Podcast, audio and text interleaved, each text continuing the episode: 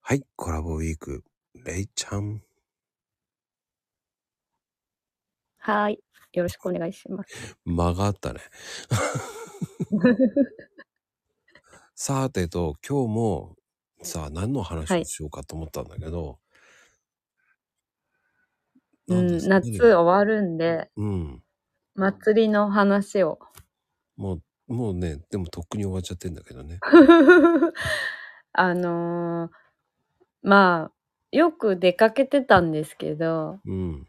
何かこう、ハプニングが起きるから面白いと。うん。なんか、だんじりにちょっと一人で行こうかと思ってって、いきなりこう、大阪に飛んだら東京の羽田に住んでる友人が「私も今から行くよ」って言って追いかけてきたんですね、うんいうんうきん。なし。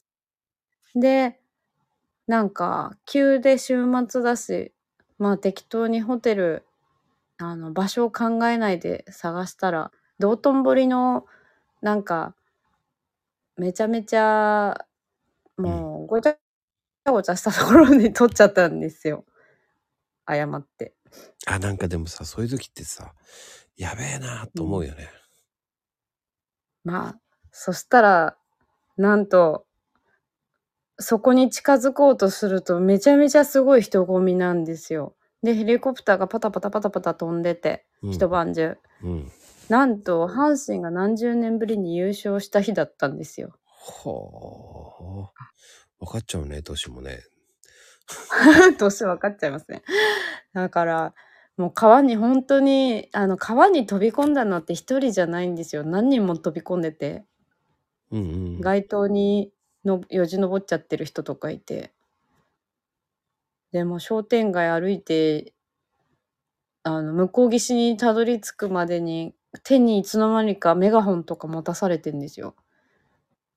なんか、歩きながら「阪神ファンか？」って言われて「巨人です」って言える雰囲気じゃなかったんですよね。ほんと。それはわかる気がするな。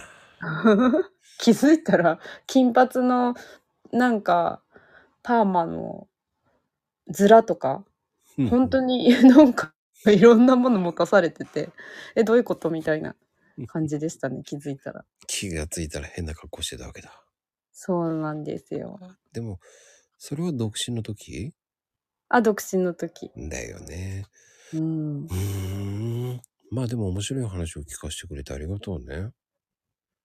いえ、ありがとうございはまい。す。では今日もありがとうございます。